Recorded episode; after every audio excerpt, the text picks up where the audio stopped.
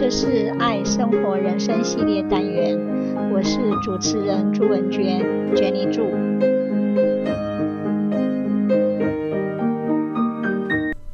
巧思及合作，ingenuity and collaboration。Have you ever used your imagination effectively to figure out a solution to a problem?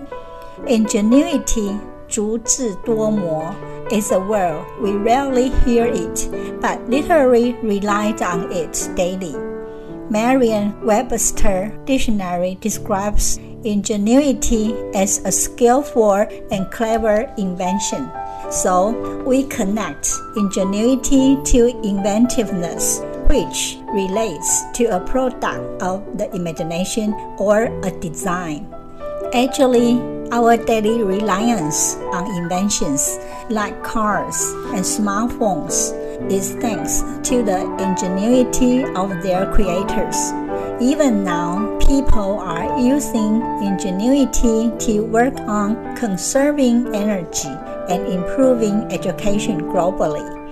Ingenuity can create new products, new services, and new ways of things it also solves problems in our personal lives, our communities, and the world. Similarly, we can use ingenuity in our own lives too. To foster ingenuity, we are more likely to come up with new and innovative solutions to problems which can help us to improve our lives. One of the best ways to use ingenuity is to be open to new ideas. This means that we are willing to think creatively and to consider different perspectives. Moreover, ingenuity requires persistence in the long run. When faced with challenges, we cleverly continue to work on a problem until it is solved.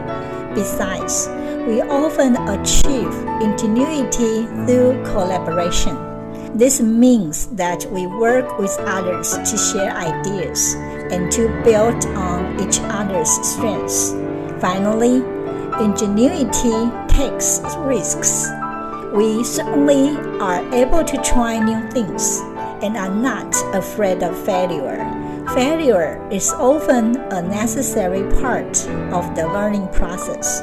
The future is full of possibilities, and it is up to us to use our ingenuity to shape it. Therefore, let's challenge ourselves to think creatively and come up with new solutions to the problems we face. Opportunities for change are boundless. So, we have to use our ingenuity to change the world. Nevertheless, if we still need help, we are brave enough to find collaboration. Collaboration is all about bringing people together from different departments, locations, and teams, and then focusing their efforts on a common goal. But it can't happen quickly unless we take some skills to effectively collaborate.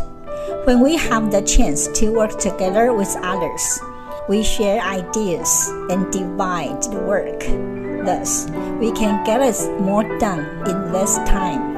Plus, working together produces a positive and inclusive environment. When we all collaborate, we break down barriers between departments and encourage teamwork. This makes it easier to share knowledge and ideas and helps us all get along better. Last but not least, collaboration helps us learn and innovate. When we all work together, we get to hear a bunch of different perspectives and ideas, which really spark new thinking. By pooling our knowledge and experiences, we can come up with new ways to solve problems and be more innovative.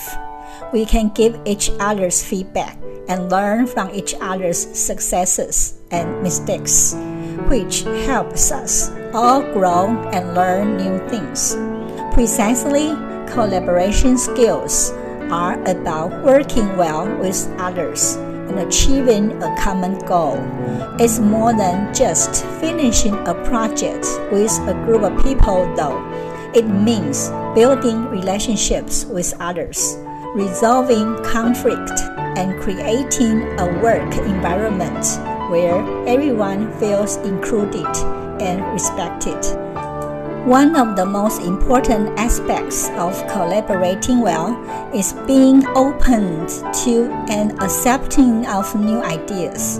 When people discuss a project, each coming from a different perspective and area of expertise, there's inevitably going to be varied ideas about how to proceed ideas that will be unfamiliar, new, exciting, and possibly difficult to understand. Open mindedness are among the fundamental building blocks of collaboration. Besides, effective communication requires a substantial level of self awareness. We have to understand others' preferences in order to approach a collaborative situation.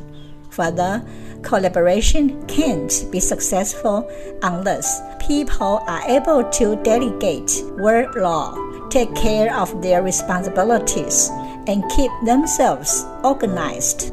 Another extremely important component of collaboration is being able to think long term in vision of our collaborative work. The more we know about the focus of a given project, the better equipped we'll make it happen with others. Imagine that collaborative projects might don't go as planned we should preserve our goal and adapt well to change with practice and experiences. At last, establishing a collaborative environment where friendly, constructive debate is encouraged. It's better that we have our ingenuity to try to live a preferable world. Even more, it's the best that through collaboration, we achieve our goals as much as we can and as soon as possible. Thanks for listening. Bye bye. 这是爱生活人生系列单元，我是主持人朱文娟，娟领主。希望你会喜欢这次的节目，我们下次见，拜拜。